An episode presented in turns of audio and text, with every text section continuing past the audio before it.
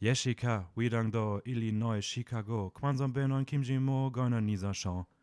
Ding Dong. Und damit herzlich willkommen zu einer neuen Folge bei Film Joker. Äh, mein Name ist Dennis, mir gegenüber sitzt wie immer Raphael. Moin. Und ich finde es schön, dass du das mittlerweile gelernt hast. mit dem zu warten. Ja, mit dem Warten. Ja, ja, ja. klar. Ähm, wie geht's dir? Gut soweit eigentlich. Also ich bin überwältigt von deinem Zitat. Oder? Ja, ich habe mir ja. richtig viel Mühe gegeben. Ich habe mir zu viel Mühe gegeben. Also ja, du meinst auch schon eben vor der Folge, dass du es 500 Mal angeschaut hast oder so? Ja. Ja, ja, Ich, hatte, ich hatte so ein bisschen die Erwartung, wie das halt so bei einem Song ist, den man irgendwie so hört, aber einfach gar nicht weiß, was da gesungen wird. Aber man hört es einfach immer wieder und irgendwann, auch wenn man es nicht spricht, aber man kann es einfach so mitsprechen. So. Man, man kann die Laute nachmachen, ohne dass man weiß, was man da genau sagt. Das hat hier nicht funktioniert. Also, ja, bisschen ärgerlich, aber es hat, ja, es, es hat jetzt beim ersten Versuch geklappt und das ist das Wichtige. Beim ersten. Ja. Wir, wir, lassen es einfach mal beim ersten Versuch. Wir, wir lassen es beim ersten Versuch. Ja. Ja. Wie war deine Woche so? Es ist Dienstag. Meine Woche hat also gerade erst angefangen und ja. ja. ich meine jetzt halt so generell, so von, von der letzten Aufnahme bis zu diesen. Mm. Oh Gott, wir letzte Aufnahme ist, glaube ich, eine Woche her, ne, oder? Also du meinst auf jeden Fall so oder so die letzte Woche. Ich muss das, glaube ich, ja. gar nicht auseinander. Ja. Ja. Ähm, ja, ganz, ganz, ganz gut eigentlich soweit. Also so ein durchgehendes Auf und Ab zwischen purer Uni-Verzweiflung und Erfolgen, dass ich jetzt mal ein bisschen was geschafft habe. Ähm, ja, deine Tag-Nacht-Schichten haben sich auf jeden Fall ein bisschen. Ja, ich habe einen Schlafrhythmus wie das letzte Mal so mit 14, so als ich irgendwie noch auf zu viel Energy für viel zu viel jung, also viel, für viel zu junge Jahre äh, irgendwie so bis 7 Uhr morgens wach war, weil es irgendwie cool war, wenn man noch wach war, wenn es hell wurde. Aber ja. Ja, jetzt ist es nicht mehr cool, jetzt ist es nur pure Verzweiflung. jetzt ist es einfach nur noch unangenehm. Ja, Nee, aber nee, ansonsten sonst war die Woche ganz, ganz gut. So, und deine? Ja, meine eigentlich auch. Ich habe einige Filme geschaut. Oh ja, krass. Krass. Wie jetzt die Leute, die nur zuhören, leider nicht sehen können, aber ich habe allerdings so eine Tafel, wo man, wo man, wo ich immer so einen, so einen Pin, so einen Magnetpin weiterschiebe, wenn ich einen Film geschaut habe. Und der steht mittlerweile bei 10. In, diesem Monat. In diesem Jahr. Richtig erfolgreich bisher. Ja, ja nee, cool. Ähm, du knackst diesen Monat die 20. Also Klar. erstmal will ich die 15 knacken, weil dann kriege ich einen Kuchen von dir. Oder galt das nur für den ersten Monat? Das galt nur für den ersten Monat. Shit. Ich schenke dir nicht jeden Monat einen Kuchen, wenn du das schaffst. also geht's noch. Ähm, ja, sonst, keine Ahnung. Ähm, ich gestern. Ah, Oscar Predictions waren hm. doch diese Woche, oder? Ja, also es waren Oscar Nominations. Ähm, ja, Nominations, ähm, ja. Ja, wollte ich gerade wollte tatsächlich ansprechen. Ich wollte gerade sagen, gestern war, ähm, war ein interessanter Tag, weil gestern die Oscar-Nominierungen bekannt gegeben wurden. Ich habe mir natürlich mal so fünf Besonderheiten rausgeschrieben, die, die ich sehr, sehr ähm, außergewöhnlich, außergewöhnlich, ja, irgendwie sowas in der Richtung finde. Also zum einen Mank, zehn mhm. Nominierungen, damit auf jeden Fall Frontrunner, was das angeht. Ähm, Meinst du nicht, die wären so gut wie draußen? Ja, ich wollte gerade sagen, ich glaube auch, der wird nicht einen einzigen Preis einer relevanten ah, okay. Kategorie gewinnen. Ähm, aber zumindest die meisten Nominierungen bekommen. Ich glaube, die Filme, die auf Platz 2 sind, haben dann alle so sechs, also ist auch wirklich mit Abstand vorne. Mhm. Hat aber auch viel in diesen ganzen technischen Sachen, so wie Kamera, Editing, Sound, ich weiß gar nicht, ob Sound oder nur Sound oder ob es Song, also Filmmusik, Score. Mhm. Ähm, aber ja, also eher die technischen Dinger und die großen Kategorien zwar auch nominiert, aber ich glaube, da, das wäre sehr, sehr überraschend, wenn dort ein Preis raus herumkommt bei. Ähm, ja, dann das erste Mal zwei weibliche Regisseurinnen mhm. ähm, nominiert mit Chloe Zhao und Emerald Fennell. Ja. Für Promising Bei den Golden Globes waren drei nominiert. Genau, da war Regina ja. King noch äh, nominiert. Die hat äh, jetzt so ein wenig ihren Platz vielleicht an Lee Ising Shang für Minari verloren. Mhm. Ähm, und ja, ziemlich coole Sache. Ähm, generell das, also vorweg schon mal, das, das Line-Up ist der, der absolute Wahnsinn. Also ich glaube, es waren noch nie so die Nominierungen so zufriedenstellend wie, wie dieses Jahr. Weil selbst die Überraschungen so waren absolut genial. Äh, Thomas Winterberg für, für Druck, für Druck ja. hat äh, Best Director bekommen, so komplett aus dem Nichts. Aaron Sorkin ist dafür rausgeflogen. Ich habe doch noch bei den Golden Globes gesagt, so wenn er da, dass er da verloren hat, Ende so. Der ja. ist tot für die Oscars. Schon, schon ziemlich faszinierend und auch überraschend irgendwie, was, was jetzt so die Oscars alles passiert. Ja, vor allem halt auch mit Minari mal wieder ähm, ja. einen, ich glaube, US-chinesischer Film, der jetzt sehr viele Nominierungen hat. Mhm. Ähm, auch ein bisschen überraschend, dass es so viele werden. Keine Ahnung, Sound of Metal. Ähm, ein Film, den ich sehr mochte. Ist Minari chinesisch? Ja. Das ist ja koreanisch. Das Kann auch sein. Ich bin gerade im Überlegen. Ich meine, es wäre Ja, koreanisch. jetzt wo du es sagst. Stimmt, US-chinesische, äh, Chloe Zhao hat US-chinesische Wurzeln, absolut.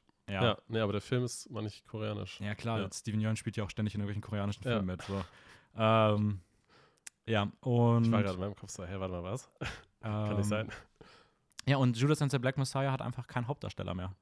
So, die haben einfach beide, Stimmt, Hauptda beid- beide, Hauptdarsteller, wurden jetzt als Supporting Actor irgendwo Ja, mal beide nominiert auch. Und einfach so, ja, keine Ahnung, ich weiß nicht, wo das herkommt, weil ich glaube, Lakeith Stanfield war nicht mal unter den Top 1000, die man in Erwägung gezogen hat.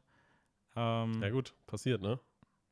Ja, aber nee, auf jeden Fall, also generell cooles, cooles Line-Up. Das war gestern auf jeden Fall ähm, sehr interessant. Wir haben das so zu, zu dritt im Livestream geschaut und ähm, Also ich war nicht dabei, aber Nee. du mit ja. zwei Freunden, ja. Und es war ziemlich, ziemlich witzig so. Also hat, hat Spaß gemacht, bisschen überraschend, Nice. aber ja, jetzt ja noch wieder ein bisschen hin, bis es, bis es interessant wird. Ja. Ähm, Was hast du die Woche oder letzten zwei Wochen geschaut? Weiß nicht, wollen wir direkt zum Recap überspringen oder, kann mir gerne. oder hast du Ähm, noch was anderes Besonderes zu erzählen? Nee, nee, nee, nee. Ähm, genau, ich habe äh, The Vast of oh Gott, The Vast of Night, ich wusste nicht, ob das The Vast of the Night heißt, aber nein, The Vast of Night, Mhm. ähm, ist ein Film von Andrew Patterson, der mir nichts sagte vorher. Der Film spielt in den 50er Jahren in einer Kleinstadt in New Mexico und besitzt so ein bisschen so, so diesen Stranger Things Vibe und hat so ein bisschen auch so Züge von so einem Steven Spielberg Science-Fiction-Film à la E.T. irgendwie, also so vom Tempo und so ein sehr ruhiger Film. Also es passiert keine Action oder sowas, Mhm. aber es hat so dieses, dieses, ja, so 90er Sci-Fi-Familienfilm-Flair irgendwie so ein bisschen. Ähm, und es geht um zwei Jugendliche, die an so neuen Technologien interessiert sind, so Radio, Frequenz, bla, Telefon, wie das halt so früher war. Ähm, und Radiofrequenz, Telefon, bla. genau, ähm, Klassiker. Everett leitet ein eigenes kleines Radio und Faye steuert so die Telefone in ihrer Kleinstadt und sie hört auf einmal in einer dieser Telefonanrufe eine weirde Frequenz, irgendwie einen Ton, den sie nicht zuordnen kann und schickt das an ihren Freund und ähm, sie merken dann schnell, dass da irgendwie mehr hintersteckt, Mhm. bekommen dann auch Zuspruch, dass das irgendwie Ist das eine Comedy-Serie? Hashtag WandaVision. Boah, stimmt, es hat ein bisschen, es hat ein bisschen Hat Züge, schon ne? sehr ähnliche Vibes. Ähm, nee, also es ist kein, ich weiß gar nicht, ob es eine Comedy ist. Habe ich da mal lachen müssen? Ich glaube nicht wirklich. Es ist so ein bisschen, bisschen weird teilweise. Klar, es ist natürlich nur Comedy, wenn du lachen musst. Klar, sonst ist, sonst ist, sonst ist Drama. Ja. Ähm, das sind auch nicht die beiden einzigen Optionen, aber ist egal. Ähm, nein, ich fand den auf jeden Fall ganz nett so. Ich fand den, den Vibe ziemlich cool. Mhm. Ähm, erst am Anfang zieht es sich ein bisschen, man muss erstmal so reinkommen und so merken, ah, okay, der Film ist anscheinend nicht wirklich actionreich, so, ist schon sehr, sehr ruhig und sehr dialoglastig. Aber gerade wenn man so auch vielleicht diese ruhigeren Töne so aus Stranger Things ganz gerne mag, ähm, ist das auf jeden Fall echt ein ziemlich cooler Film. Äh, tolle lange Kammerfahrten, schöne Optik, ein paar weirde Entscheidungen, was so die Bildtechnik angeht, weil einfach so irgendwann mal einfach das Bild einfach komplett schwarz wird und dann einfach, also immer wieder und dann einfach auch so bleibt. So, Aber, aber bewusst gewählt. ja, schon bewusst gewählt okay. so, aber so wirklich, also es macht für die Narrative keinen Sinn, es ist einfach so ein filmisches Mittel, weil der Regisseur es cool fand, wenn im Dialog auf einmal man nur noch hören kann, was gesagt wird und nichts mehr sieht. Also. Aber es ist äh, jetzt nicht so, dass einfach so random am Tag einfach das Licht ausgeht. Oder schon? Oder ist das schon so eingeführt, dass dann, weiß ich nicht, sie in den Raum gehen und auf einmal geht das nee, Licht nee, nee, aus? das geht, also es geht auch kein Licht aus. Es wird einfach wirklich bildschwarz. Okay. Und das auch einfach mitten, Mitten irgendwo mitten, in der Szene, oder? mitten in der Szene, ja. okay. Ähm, also Interessant. ist es auf jeden Fall ganz cool. Heißt der Film deswegen The Vast of Night, weil es dunkel wird? Ich weiß nicht, was heißt warst. also, also, oder hast du es jetzt nur wegen Neid gesagt? Ich dachte jetzt nur wegen Night, aber ja. Vast heißt gewaltig, enorm, riesig. Ja, die Gewalt der Nacht. Irgendwie sowas. Klar, das ist bestimmt Und die deswegen unermessliche Nacht. so benannt. Große ja, Nacht. kann, kann, Keine kann sein. Äh, was hast du gesehen? Äh, ich habe Popstars geschaut. Die Ähm, Serie mit ähm, Deadlift die Soest. Nein. Schade. Ähm, ich habe Popstars Never Stop, Never Stopping geschaut. Mhm. Äh, mit Andy Samberg ähm, und Akiva und, also Akiva Schaffer und Jorma Tacone. Akiva Schaffer und Jorma Tacone haben auch beide Regie geführt. Ähm, das heißt, die beiden, die auch in der Style Wars Band, die was? beiden, die Ohne? beiden haben, Ach was, echt? die beiden haben auch Regie geführt, genau. Aber Hauptdarsteller ist halt Andy Samberg, so würde ich ja eigentlich sagen. Kann man so sagen, oder? Ja, auf jeden Fall. Aber Ja. crazy, dass das die beiden Regisseure sind. Das ist gerade voll der. Ich weiß, hat mich auch sehr überrascht tatsächlich. Ähm. Ja, der Film, ich habe jetzt einfach mal Style Boys und Connor for Real so als, als Überschrift irgendwie dazu geschrieben.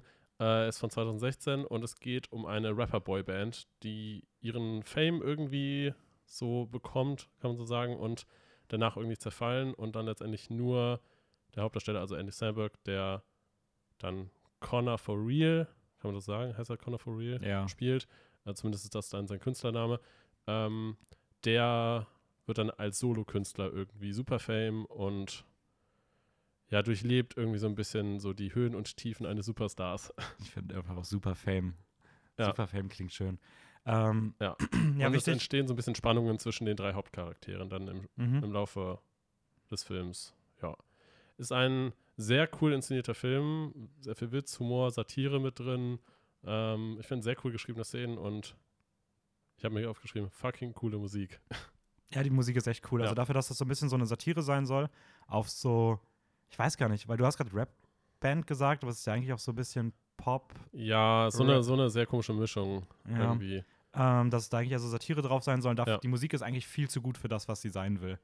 Ja. Also, Weil der Film schon irgendwie so ein bisschen trashig wirkt, aber doch irgendwie auch extrem cool inszeniert, weil es ist irgendwie so eine Mischung aus Dokumentationsfilm und Spielfilm, weil ja ständig auch echte Musiker eingeblendet werden, die dann irgendwie so ihren Kommentar dazu abgeben, aber äh, ja, ich weiß nicht, irgendwie wirkt das Ganze so eine Mischung aus Trash und schon echt cool. Mhm.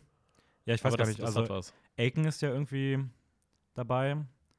Ascha, meintest du, glaube ich, Ja, Ascher, auch. Ascher meine ich auch. Ich bin mir nicht sicher gerade, wer noch alles dabei war. Ähm, ja, nee, also ich mag den Film auch wahnsinnig gerne. Also ich weiß gar nicht, ich habe, glaube ich, als ich über Palm Springs ein bisschen was gehört habe, Hm? habe ich, ähm, ich schaue gerade auch Brooklyn 99, Mhm. Bin jetzt mit Staffel Da ist 3 der durch. Andy Samberg hauptsächlich Genau. geworden mit. Ah, genau, das, genau, das ist der Hauptdarsteller von Brooklyn 99 und äh, ich mochte ihn da halt voll gerne und dann habe ich jetzt mitbekommen, dass er halt für Palm Springs bei den Golden Globes nominiert war. Ähm, und habe irgendwie gedacht so, hey, das könnte ja vielleicht so sein Spielfilmdebüt sein, hab da mal geschaut und ähm, nee, er hat auch schon andere Filme gemacht, nämlich unter anderem Popstar und deswegen habe ich den damals irgendwie dann vor, ich weiß nicht, ich habe den auch erst vor einem Monat oder so gesehen. Mhm. Ähm, und ja, ich war auch sehr, sehr, sehr positiv überrascht. Also, ähm, wir haben jetzt Ziemlich auch noch cooler was angeguckt. Aber kann man den irgendwo sehen aktuell? Streaming Hm. irgendwas? Ich glaube nicht. Glaube richtig. nicht, nee. Ich Ich würde auch sagen, also den, also den gibt es auf jeden Fall zu, zu kaufen in irgendeiner Form, aber ich glaube, Streaming, ich- vielleicht bei, also tendenziell im- immer bei Amazon Leiber, würde ich mal sagen. Ja, ja, wahrscheinlich. Also, ja. Ja, hier steht auch nur available on YouTube. Aber auch für 2,99 Euro oder sowas. Wann Naja. ist das eigentlich passiert? Das YouTube Filme Filme, verleiht. ja, das ist einfach irgendwie mir komplett vorbeigegangen. Irgendwie auf einmal kriege ich mit, hat dass das irgendwie Leute machen. Ich weiß aber auch nicht genau. Aber das ist noch nicht so alt, oder? Also wahrscheinlich hat das so grob angefangen, als auch Amazon mit dem Streaming angefangen hat, schätze ich mal. Haben das aber schlecht vermarktet dafür, dass man das irgendwie so gefühlt nicht weiß. Ja. Ist auch keine Option, oder? Also wenn du Leute, wenn Leute dich so fragen, ob sie das irgendwo streamen können, dann würden sie, glaube ich, sogar eher fragen, so kann ich den bei Amazon, kaufen? Ja, ja. Und wenn man irgendwie sagt, nein, würde die Option so, gibt es den vielleicht bei YouTube, kommt so gar nicht. Nee, Also, Eigentlich, eigentlich hat es ja angefangen, dass man früher Filme illegal auf YouTube mal teilweise schauen konnte, weil Leute die einfach hochgeladen haben und damals der Algorithmus noch nicht so gut funktioniert hat.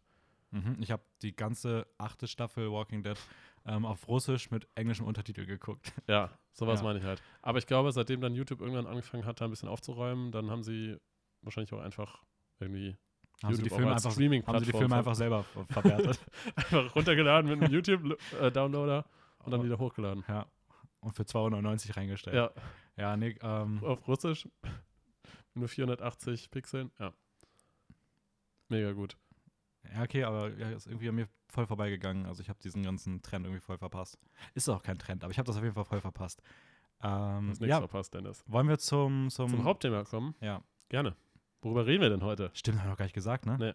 Ähm, Richtig gut nach einer Viertelstunde. wir reden heute über äh, äh, Bong Joon-ho. Ich habe gerade überlegt, ob das irgendwie, was das genaue Thema war. Ähm, nee, über Bong Joon-ho, ein Regisseur, Regisseur, ja. ähm, dem wir beide, glaube ich, vor anderthalb Jahren ungefähr aktiv wahrgenommen Ich würde haben. sagen, als Parasite erschienen ist, oder? Ja, genau, das war, glaube ich, vor anderthalb Jahren, oder? Was ist das schon so lange her? Krass. Das Stimmt, das müsste kurz nachdem wir nach Wien gezogen sind gewesen irgendwann, sein. genau, irgendwann kurz vor Ende 2019. Ja, ja. So, Also erstes Semester eigentlich. ja. Würde ich auch Krass. sagen. Ist Weil ich war, glaube ich, ich glaube, ich war 2019 zweimal im Kino und 2020 auch noch einmal. Ja, danach war ja nicht mehr viel möglich irgendwie. genau, deswegen, das muss Wir 2019 waren, wir sein. waren auf jeden Fall in Joker, Parasite, 1917. Nee, 1917 waren wir aber erst. im Ja, ja, aber ich, 2020. ich überlege jetzt gerade, was vor Corona. Welche, Nice. welchen. Nice Out, Out, stimmt. Jojo Rabbit. Ja, ja.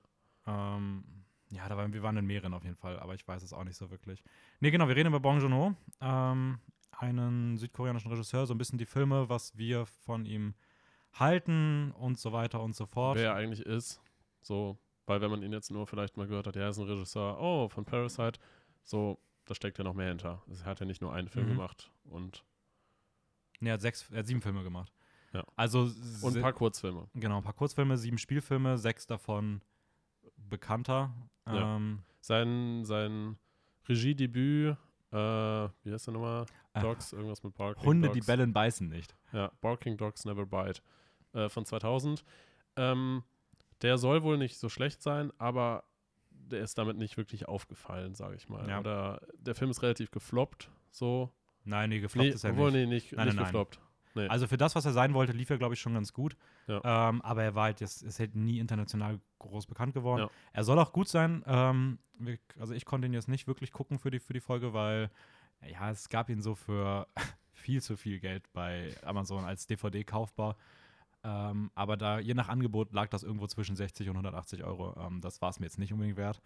Aber ich meine, man könnte ihn auch leihen für etwas weniger Geld. Nee, das haben wir Aber nachgeguckt. ich meine, das ist trotzdem der gleiche Film. ja, aber den gab es nicht. Das war irgendwo in einem, also den gab es nicht im österreichischen Amazon. Hm. Ich habe den auch gesucht. Ich habe das, ja, du hast mir den auch Ich- ich- gezeigt. Ich, ich meine aber, aber ich, bei mir wurde der nirgendwo okay. angezeigt. ja, Also, auf meinem Handy schon. ja, Gut, whatever. wäre da nicht abspielbar Ähm, gewesen. die anderen Filme haben wir aber geschaut. Äh, du hattest die sowieso, sowieso schon mal alle gesehen, glaube Mhm. ich. Und ich habe jetzt drei Filme noch nachgeschaut. Beziehungsweise Parasite habe ich auch noch mal geschaut. Heute Morgen. Ähm, was denkst du so generell von den Filmen, vom Regisseur? Hast du dir irgendwas Spezielles ähm, rausgeschrieben? Oder? also, ich mag die Filme auf jeden Fall alle. Hm? Ähm, also wirklich, ich finde da keinen einzigen von, von schlecht oder nicht empfehlenswert. Ich finde die alle irgendwie auf ihre eigene Art und Weise gut, bis hin zu eigentlich sogar fast alle sehr gut. Ja. Ähm, ich mag Bong Joon-ho als Regisseur auch wahnsinnig gerne. Mhm. Witzigerweise irgendwie habe ich heute Morgen die, seine Oscar-Rede nochmal mir angehört und alle anderen Leute sprechen ihn Pong Joon-ho aus. Jetzt bin ich mir nicht sicher, ob der Pong Joon-ho heißt oder ob er Bong Joon-ho heißt, aber ich lasse es mal bei Bong Joon-ho, weil Also ich, ich, ich würde jetzt einfach mal so, so skeptisch sein und, und sagen, wir haben sowieso gar keine Ahnung, wie man Koreanisch richtig ausspricht. Naja, jetzt habe ich ja vorhin schon bewiesen, dass ich mir, mich da schon ganz gut auskenne. 500 Mal anhören. und mal einen zweiten oder dritten Versuch. Ja, es war, nein, es war ein erster Versuch. Ähm, Das war der zweite, glaube ich, oder? Psst. Ja. ähm, es waren auf jeden Fall, es waren auch anderthalb Zeilen, also es ist auch nicht so einfach gewesen. Ich muss erstmal was finden, wo, es überhaupt ausgeschrieben steht. Du kannst ja auch nicht danach googeln nach äh, Korean Lyrics, weil dann kriegst du Schriftzeichen. Die kannst du ja nicht lesen, so. Deswegen musste ich, ich musste ist halt eine irgendwie, Lautschrift. Ja, ich brauchte so eine Lautschrift. ähm, ja, aber es hat eh ganz gut funktioniert. Ähm, Ich bin stolz auf dich. Nee, also ich finde ihn als, als, als Filmemacher, Regisseur, Drehbuchautor, weil er ähm, macht auch gefühlt alles. Ähm, finde ich ihn wahnsinnig gut. Gehört auf jeden Fall nach kurzer Zeit und nach wenigen Filmen bereits schon zu meinen Favorites der Mhm. aktuell noch aktiven ähm, aus dem Bereich. Und ähm, nee, weiß ich nicht, viel mehr kann ich das irgendwie so im Vorhinein gar nicht zu sagen. Wie ist denn das so bei dir? Also, nachdem ich jetzt auch die restlichen Filme alle gesehen habe, bin ich extrem positiv überrascht, weil jeder seiner Filme meiner Meinung nach irgendwie was sehr Besonderes ist. Also Mhm. sehr, also sehr gute Filme, teilweise herausragend, also schon irgendwie Meisterstücke so ein bisschen. Also wenn man jetzt einzelne Filme sich anschaut. Ähm, und ich finde, jeder seiner einzelnen Filme ist irgendwie anders. Also Mhm. weil er sich dann in bestimmte Thematiken irgendwie nimmt. Das heißt, teilweise ziehen ähnliche Thematiken sich schon durch die Filme durch, dass er jetzt, weiß ich nicht, auf, auf Umweltkatastrophen ähm, in irgendeiner Form anspielt oder äh, auf soziale Ungerechtigkeit oder irgendwas in die Richtung, äh, gerade gesellschaftliche, gesellscha gesellschaftskritische Themen. Ähm, die ziehen sich schon irgendwie so durch die Filme durch. aber letztendlich ist jeder seiner Filme irgendwie sehr einzigartig inszeniert und hat eine eigene Geschichte. Mhm, ja, würde ich, würd ich auf jeden Fall auch sagen. Ja. Aber ich finde trotzdem, dass du bei ihm sehr stark auch das Gefühl hast, dass selbst wenn du nicht wüsstest, dass er Regie geführt hat, dass du es alleine durch den Film und wie er inszeniert ist, Ja. merken würdest. Also ich finde, man merkt schon sehr seine Handschrift. Das ist so ein bisschen so wie bei Tarantino, wo du auch, Ja, ja. glaube ich, sehr schnell merkst, dass es ein Tarantino ist. Oder auch bei äh, Greta Gerwig habe ich das sehr stark. Also ich, ich habe doch von ihr erst nur zwei Filme gesehen. Ich glaube, sie hat auch nur zwei Filme gemacht. Aber ich finde. Eine ganz klare Handschrift. Nee, aber wirklich, weil ich finde Lady Bird ähm, und ich habe dann nach Little Women geguckt und Little Women war so anders irgendwie vom, vom, vom Thema, von der Geschichte her und trotzdem hat es sich so krass nach Gerwig und auch nach dem, nach der Inszenierungs, nach dem Inszenierungsstil von Lady Bird angefühlt. Mhm. So, und ich finde so, das sind irgendwie so die ersten beiden, aus irgendeinem Grund, die mir immer einfallen, wenn ich so über Handschriften bei, also wenn ich darüber rede, dass ich so finde, dass m, Filme ähm, einen sehr gleichen Stil haben und man erkennt, wer, wer Regisseur, Regisseurin ist. Ja, ja. Und das, finde ich, hat man bei Bong Joon-ho halt irgendwie auch so. Mit Ausnahme von vielleicht ein bisschen von Snowpiercer. Ich finde, Ja, Snow, Snowpiercer ist schon sehr eigen, aber das liegt, finde ich, auch ein bisschen daran, dass der Hauptdarsteller halt ein amerikanischer Darsteller ist. Mhm. Also, dass halt zumindest dann der Flair ein bisschen internationaler ist. Mm, ja, okay. Ja, ja, stimmt schon. Selbst bei Oksha ist halt auch mit Jake, Gy Ja, ja, mit Jake Gyllenhaal und Tilda Swinton und Steven ich war Yeun. Jack Gyllenhaal auch. Äh, ja, Doch, stimmt, stimmt. der ja. spielt so ja. einen weirden Ja. Prof, glaube ich, irgendwie.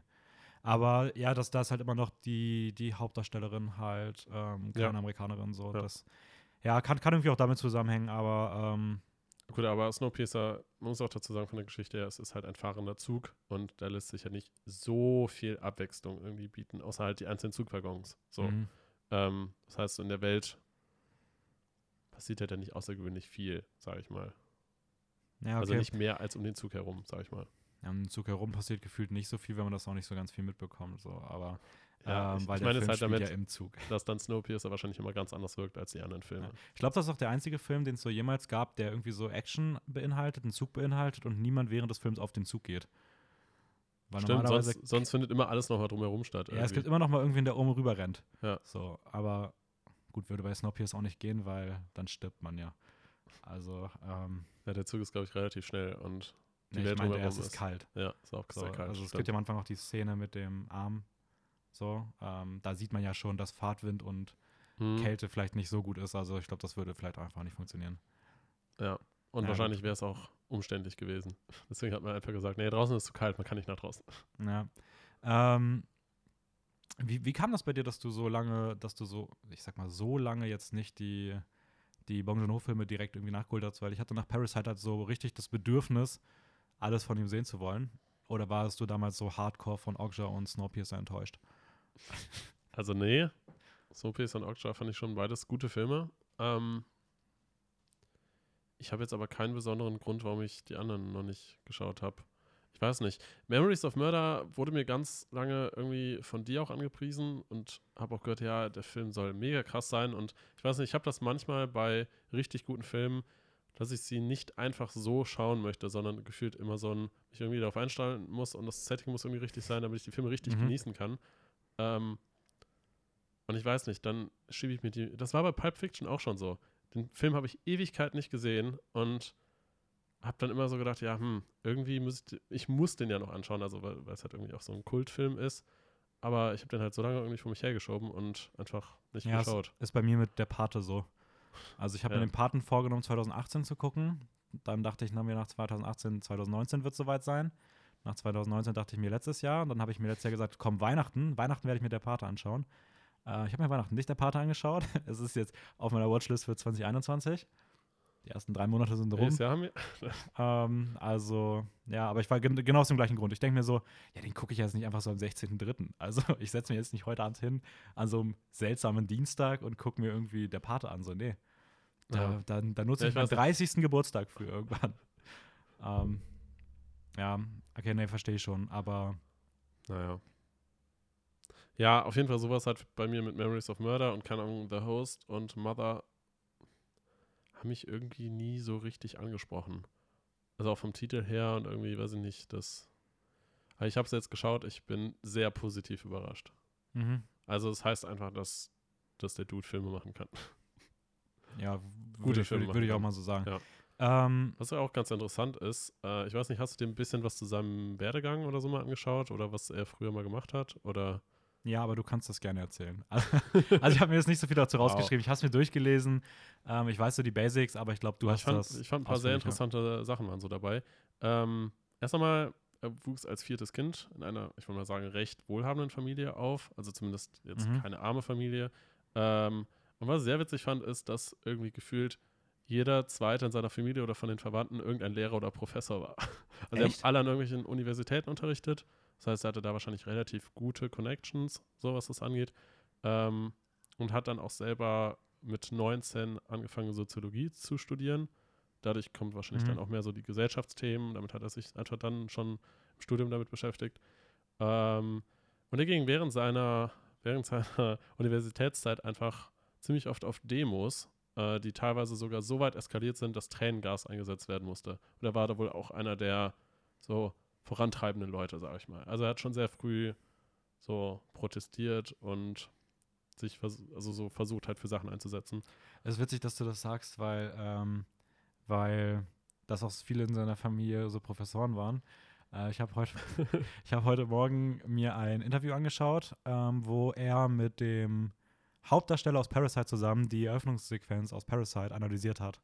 Okay. Ähm, der, also der, der in Parasite den Jungen aus der ärmeren Familie spielt. Ähm, ja, und halt der mit dem Stein, oder? Genau. Ja, und ja. Und die haben sich halt so die ganzen Szenen angeguckt und warum sie was inszeniert haben. Und, ähm, und er hat schon sehr so Professor-Vibes. Weil er hat so immer, es gab irgendwie so eine Szene und dann hat er immer so, ja, und an der Stelle ähm, kriegt er das Geschenk und das Geschenk ist auch, also kriegt er diesen Stein geschenkt und das ist ja auch super wichtig für den Film.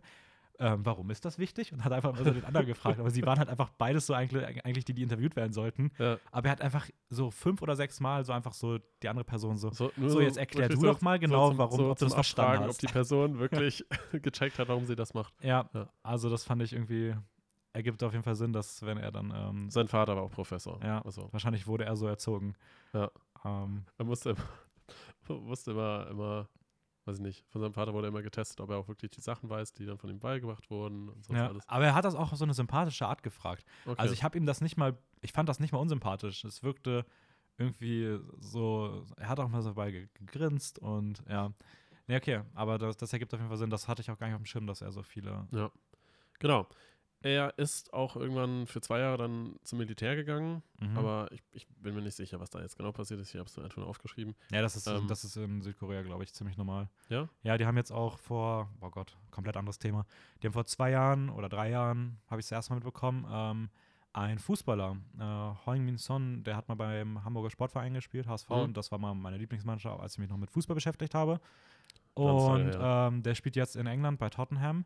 Und ich habe vor drei oder vier Jahren gab es das das erste Mal, dass der, äh, dass der aufgefordert wurde, seinen Militärdienst jetzt nachzumachen und dass da keiner ähm, von, also dass, dass, dass, dass, dass da niemand drumherum kommt, egal ob du ein Star bist. Okay. Und äh, es war auch extrem lange irgendwie Gespräche hin oder her. Ich weiß auch gar nicht, was da letzten Endes bei rumgekommen ist. Vor zwei Jahren oder so hat er den Dienst noch nicht gemacht. Hat das immer noch aufgeschoben und sowas, weil er würde wahrscheinlich dann für zwei Jahre lang keinen Fußball spielen können. Ja. Damit wäre seine Karriere so ziemlich vorbei. Also obwohl schön er- bis zum Ende durchschieben, bis Ja, er. genau, obwohl er halt 30 wirklich ist. auch vielleicht sogar der beste Fußballer Südkoreas ist, also so die Nummer Krass. eins so. Ja. Und trotzdem sind die da so rigoros, dass sie sagen, okay, das egal was deine Funktion ist, du musst diese zwei Jahre Wehrdienst ähm, Ja. absolvieren. Krass. Also ich denke mal, das ist die Geschichte bei ihm dahinter. Er Gut. war Fußballer. Äh, nein, aber dass er einfach, ja, Ja, er war halt im Studium, ich, ich bin mir auch nicht ganz sicher, wie alt er war, aber Anfang 20, irgendwann wird er wahrscheinlich jetzt Militär gemacht haben, damit er es hinter sich hat. Ähm, und studierte dann Anfang der 90er Jahre an der ähm, koreanischen Film Academy und machte nach zwei Jahren seinen Abschluss. Also das nach heißt, zwei Jahren hat er seinen Abschluss gemacht. Der war aber ja, schnell. zwei Jahre in der Film Academy und hat da auch schon so einen Club mit so Parallelfilmemachern und sowas alles schon selber gegründet. Ähm, weiß nicht, Yellow Door oder sowas hieß der Filmclub. Mhm. Und da haben sie auch schon mehrere Kurzfilme gedreht und sowas alles. Also der war schon sehr früh sehr aktiv, sage ich mal. Hat alles Mögliche gemacht. Ähm, und hat dann auch angefangen, ähm, ähm, selber auch eigene Kurzfilme noch weiterzumachen, auch seine ersten Stop-Motion-Filme. Ähm, Anfang, nee, wann war das? 1995. Ähm, und ja, ist dann halt irgendwann dazu gekommen, dann halt seinen ersten, ersten Film wirklich richtig zu machen. Also seinen ersten Spielfilm, der ja dann 2000 erschienen ist. Also wirklich innerhalb von so sechs, sieben Jahren ist er dann zu seinem äh, Regiedebüt gekommen. Ah, Okay, crazy. Ja. Krasser, krasser Werdegang auf jeden Fall. Ich würde voll gerne von ihm Stop-Motion-Film sehen. Ja, voll Habe interessant. ich mir gerade irgendwie ne? so gedacht, wo du das gerade gesagt hast. Weil Guillermo del Toro macht ja beispielsweise das jetzt auch. Macht ja auch seinen ersten Stop-Motion-Film mit Pinocchio, ähm, aber ja auch in diesem typischen Guillermo del Toro-Vibe. Also eher für, ja, wahrscheinlich, keine Ahnung, der wieder eine FSK 16 bekommen Ja. wird, aber auf jeden Fall düster, äh, mit viel gesellschaftlichen Themen. Ähm, ich glaube, irgendwie über Faschismus oder sowas sollte, da, sollte es darum gehen. Mhm. Ähm, wäre auf jeden Fall voll cool, auch irgendwie in so in der Hinsicht. Ja. Was von Bong Joon-ho, gerade auch mit so einem bisschen ekligen ähm, Animationsstil irgendwie, der so Eklig. leichte Horror-Vibes vielleicht hat. Ja, Ich ich, ich bin mir nicht. nicht sicher, in welche Richtung die Dinge gingen, also die einzelnen Filme. Aber was sehr interessant ist, ist, äh, dass er tatsächlich am Anfang, also sowohl mit den ganzen Kurzfilmen, als auch dann äh, mit seinem ersten Film eigentlich recht wenig Geld verdient hat. Äh, weil Er Mhm. meinte, dass er so in den Jahren, als er angefangen hat, als, Regisseur, also als Regisseur zu arbeiten, so wenig verdient hat, dass er sich kaum Reis leisten konnte und sich dann teilweise, ähm, teilweise von Freunden und weiß ich nicht was irgendwie durchfüttern lassen musste. Und hat sogar irgendwie der Uni dann teilweise Reis geklaut oder sowas. Also ziemlich, Na, ziemlich krass. verrückt. Aber das, ja, Aber es zeigt halt auch wieder genau das, was er auch immer wieder thematisiert hat, diese krassen Mhm. gesellschaftlichen äh, ähm, Unterschiede. Ja, und das aber, wenn du gerade auch sagst, dass er ja sogar nicht mal aus einer armen Familie kam, sondern eher aus einer wohlhabenderen. Ich meine, wenn die gesamte Familie gefühlt Professoren sind. Ja. Ähm, du bist trotzdem dann an so einem Punkt, wo du, gut, vielleicht hat er einfach nur wahnsinnig viel Geld für seine Filme ausgegeben. Wahrscheinlich. So. Also vieles von dem hat er auch selber finanziert. Ja. Ja. Genau, dann kam 2000 ja sein Spielfilmdebüt. Ja. Ähm, zu dem kann man jetzt gar nicht so ganz viel, kann ich jetzt zumindest nicht so ganz viel sagen, außer dass es halt für ihn so ein bisschen Es geht um Hunde. ähm, ein Türöffner war für all Ja. das, was danach kam. Ähm, und dann eigentlich der erste bekannte Film war dann ja Memories of Murder. 2003. Habe ich mir aufgeschrieben. 2003, Ja, ne? 2003, Ja. genau. Er hat auch relativ große Abstände zwischen den Filmen, also teilweise immer drei Jahre, teilweise sogar zwischen Mother und Okja vier Jahre, ähm, weil er dazwischen sehr viel auch an Kooperationen gearbeitet hat. Das heißt, teilweise Kurzfilme gemacht hat oder ähm, anderen Kollegen irgendwie bei Filmen geholfen hat oder sowas in die Richtung. Ähm, und er hat halt auch immer selber das Skript geschrieben an den Filmen. Das heißt, er hat wirklich immer so weit Mhm. ausgearbeitet, dass das dann für ihn irgendwann passend war und er dann nicht unbedingt nach der Maschinerie unbedingt jedes Jahr oder jedes zweite Jahr einen Film machen muss. So. Ja, also ich glaube, er hat ja auch jetzt vor Parasite, glaube ich, drei Jahre oder so. äh, Oder zwei, zweieinhalb Jahre oder irgendwie so. Ich glaube, 2017 kam Okja raus. Äh, dann 2019. Nee, Okja war 2013 2013 und Snowpiercer 2017. Hm. Oder habe ich das falsch rum aufgeschrieben? Das kann nicht sein. Ich nicht? Da würde ich dir jetzt aber mal komplett widersprechen.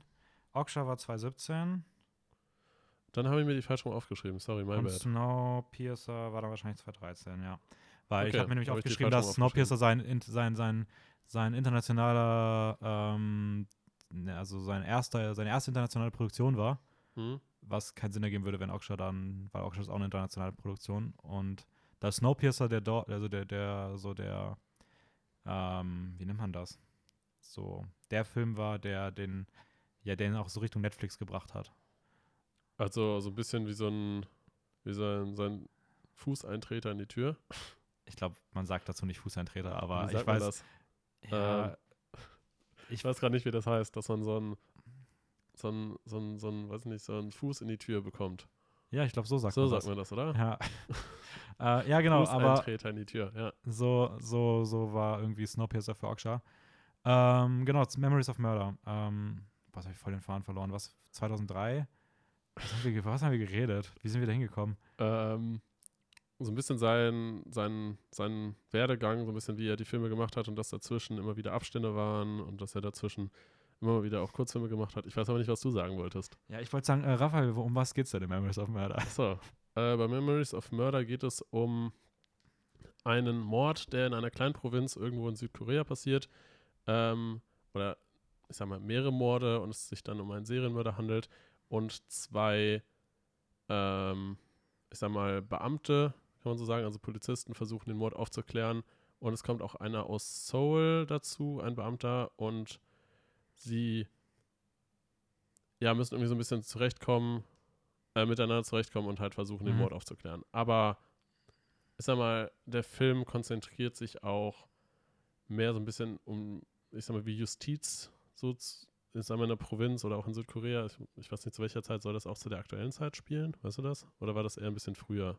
Das war eher ein wenig früher, das war, glaube ich, also beziehungsweise, was meinst du mit der aktuellen Zeit? Meinst du mit der Also- Zeit, also, als Also, dass Memories of Murder auch zu der Zeit, als der Film erschienen ist, auch spielen soll oder ob Nee, das nee, eher ein älterer Film sein sollte? Ich meine, Nee, das soll, das soll ein älterer Film Ja. sein. Das, Weil es soll auch so ein bisschen zeigen, wie eigentlich ja die Justiz auch damals gehandelt hat. Also, dass halt gerade Leute auch meistens eher mit Gewalt verhört wurden und sowas alles und das halt alles ein bisschen ja, schwierig war und sie immer irgendeinen Sündenbock eigentlich gesucht haben und eben versucht haben, den Mord so ein bisschen anzuhängen. Genau, also der Film soll halt in den späten 80ern spielen. Ja, Ähm, okay. Ist ja auch die wahre Geschichte, sag ich mal, hinter dem ersten südkoreanischen Serienkiller. Ah ja, ja. Ähm, Und Das der hat, glaube ich, verdrängt. 1986 oder so den ersten Mord Ja. durchgeführt. Und der Film ist ja letztendlich auch so ein bisschen so ein Aufruf an Ja, also der Film würde ich, würde ich, würde ich jetzt mal vielleicht nicht so. Ja, ja, okay. Würde ich jetzt vielleicht einfach mal. Schaut ihn euch einfach an. Das ist, Schaut euch, schaut euch den Film an. aber lest ihr euch vorher nicht durch, was es mit dem, also was es mit dem, mit der Mordreihe auf sich hat. Ja. So. Weil der Film halt so ein bisschen Soll ja auch das spannend bleiben. thematisiert. Ja. Ähm, wie fandst du den? Mm. Ich kann auf jeden Fall verstehen, dass der Film äh, für Bong Joon-ho so ein bisschen so die Eintrittskarte war, so ein bisschen in die Filmwelt, äh, weil der Film schon sehr gut inszeniert ist, hat einen eigentlich coolen, auch unterschwelligen Humor so ein bisschen, Mhm. ähm, aber es ist ganz anders erzählt, als wie man es sich vielleicht für so einen Krimi oder Thriller so eigentlich vorstellt. Mhm. Ähm, ja. also ich finde so ein bisschen so die Tonalität, so ein bisschen die Stimmung ähm, ist sehr anders, als wie man es sich am Anfang vorstellt. Ich bin auch mit einer ganz anderen Erwartung reingegangen.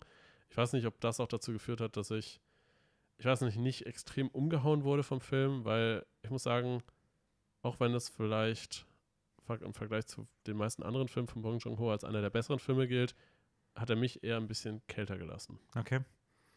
Ja, kann ich, kann ich auf jeden Fall verstehen. Also, ähm, per se generell der Film ist irgendwie auf jeden Fall einer seiner, auch heute noch einer, na, vielleicht nach Parasite sein ähm, bekanntester beziehungsweise Mhm. beliebtester. Ich glaube, der ist auch bei IMDb auf Platz 176 oder so der Alltime-Liste. Ich habe mir das hier irgendwo rausgeschrieben, aber ich habe jetzt keine Lust, das zu suchen. Ähm, und nur Parasite ist auch noch in den Top 250. Der ist auch noch weiter vorne, ich glaube, auf Platz 30 oder sowas.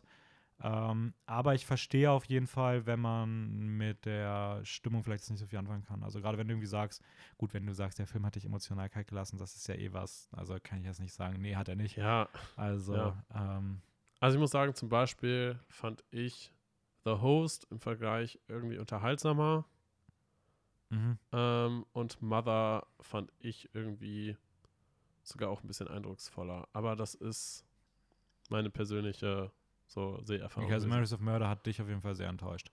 Nein, enttäuscht nicht. das ist der falsche Ausdruck dafür. Also keiner der Filme hat mich enttäuscht. Ähm, aber ich fand ihn jetzt nicht so beeindruckend wie jetzt vielleicht andere Filme. Okay. Ja, ist ja voll okay. Also ich persönlich mag ihn auch sehr gerne. Ich habe damals, glaube ich, irgendwann mal gesagt, dass ich ihn ähm, dicht an Parasite finde.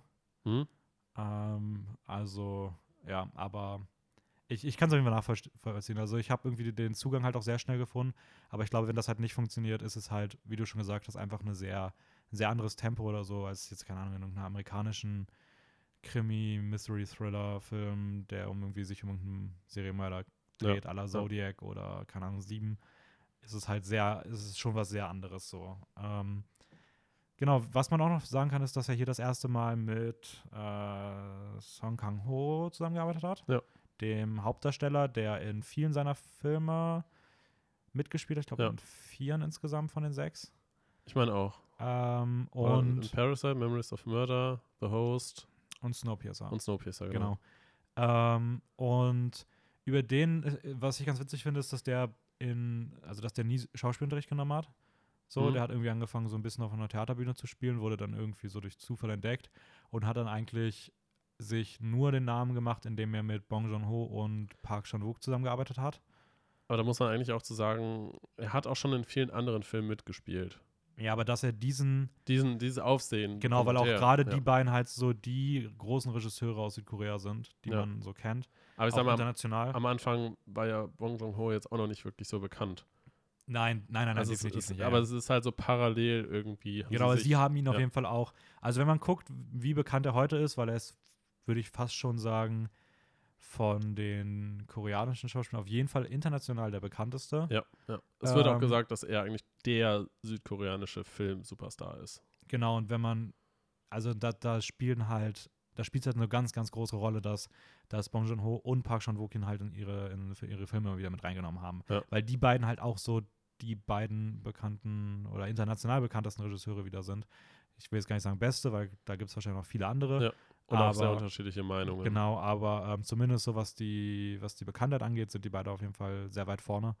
Ähm, und dass sie halt ihn dann da so hochgezogen haben als jemand, der nicht mal Schauspielunterricht genommen hat, äh, klingt so ein bisschen vorwurfsvoll, aber soll es gar nicht sein, ähm, ist auf jeden Fall was sehr, mm, ist auf jeden Fall ein sehr interessanter Werdegang, der, weiß ich nicht, jetzt Ja. nicht unbedingt. Ich habe mir, hab mir da auch was zu rausgeschrieben, so ein bisschen, wo auch sowohl Bong Joon-ho und Song Kang-ho beide was zu gesagt haben. Äh, so ein bisschen auch, wie sie sich kennengelernt haben und wie es überhaupt dazu kam, dass sie zusammen dann den Film gemacht haben. Ähm, und zwar hat Song Kang-ho mal in einem Film, ähm, äh, wie nennt man das? Also ist mal zu den Auditions quasi gegangen und wollte halt eine Rolle bekommen. Casting. Äh, zum Casting, genau. Ja. Ähm, und da war Bong Joon-ho mal ein Assistant Director. Also da hat er selber noch nicht selber Filme Mhm. gemacht, aber hatte mal halt mit bei der Regie halt mitgeholfen. Und Song Kang-ho hat ähm, bei, beim Casting leider die Rolle nicht bekommen. War halt dann so ein bisschen mies drauf, sag ich mal. Ähm, aber dann hat Bong Joon-ho ihm selber irgendwann mal später eine Nachricht dann geschickt, also einfach, einfach eine SMS und meinte dann halt zu ihm so, äh, I'd like to work on a movie with you one day. Und dieses, diese Nachricht einfach nur so als, als ein bisschen Aufmunterung und auch so ein bisschen Bestätigung, dass er interessiert ist an ihm als, als Schauspieler, das hat ähm, Song Kang-ho dazu gebracht, später irgendwann mal ähm, dann Ja zu sagen, als Bong Joon-ho ihn gefragt hat, ob er die Rolle haben will in Memories of Murder. Weil zu dem Zeitpunkt, als Bong Joon-ho quasi, das war ja erst sein zweiter Film und der erste, der war ja noch gar nicht so bekannt durch, Mhm. ähm, durch, den, durch seinen ersten Film. Äh, und Song Kang-ho ist eigentlich zu dem Zeitpunkt, als Bong Joon-ho den zweiten Film gemacht hat, schon deutlich bekannter gewesen. Und eigentlich haben alle bekannten Schauspieler hätten wahrscheinlich den Film nicht mit Bong Joon-ho gemacht. Aber Song Kang-ho hat dann zugesagt, nur wegen dieser Nachricht. Na, crazy. Ja. Ja, sieht man mal. Man muss auch schon am, am Anfang an nett zu Menschen sein. Das, Ja. das, das, das zahlt sich irgendwann aus. Da kann man richtig Profit rausschlagen. Nein, aber ähm, ja. Karma. Ja, Ist das Karma? Nee, Karma schön. ist das nicht, oder? Ist das, obwohl doch Karma Schicksal kann auch ein positiv bisschen. sein. Ich habe keine Ahnung, was die genaue Definition von Karma ist. Ich merke gerade, ich verwende das Wort einfach immer irgendwie. So. Aber Aber mittlerweile ist das ja auch irgendwie einfach nur so ein Alltagswort, was man so sagt, wenn. Eigentlich sagt man es meistens nur, Wenn wenn, jemand, wenn, passiert, ja, wenn jemand irgendwie scheiße zu einem ist und sich danach irgendwo den Fuß stößt. Dann sagt man so, ja, Karma, Ich Bitch. glaube, Karma kann auch positiv sein. ist es, ja, sollte es eigentlich, ja. Deswegen ist bestimmt Karma. Ist jetzt, glaube ich, auch nicht so relevant. Nee. Ähm, genau, dann kam The Host. Ja. Als nächstes. 2006. Sehr gut. Ich habe mir irgendwie die Jahreszeiten nicht aufgeschrieben. Also ich weiß ein paar noch aus dem Kopf. Die Jahreszahlen meine ich. Ähm, genau, da kam The Host raus. Ähm, ein Seemonster-Movie. ein ja, Monster, Familiendrama, Comedy-Satirenfilm. USA-Kritik. USA-Kritik, zumindest teilweise.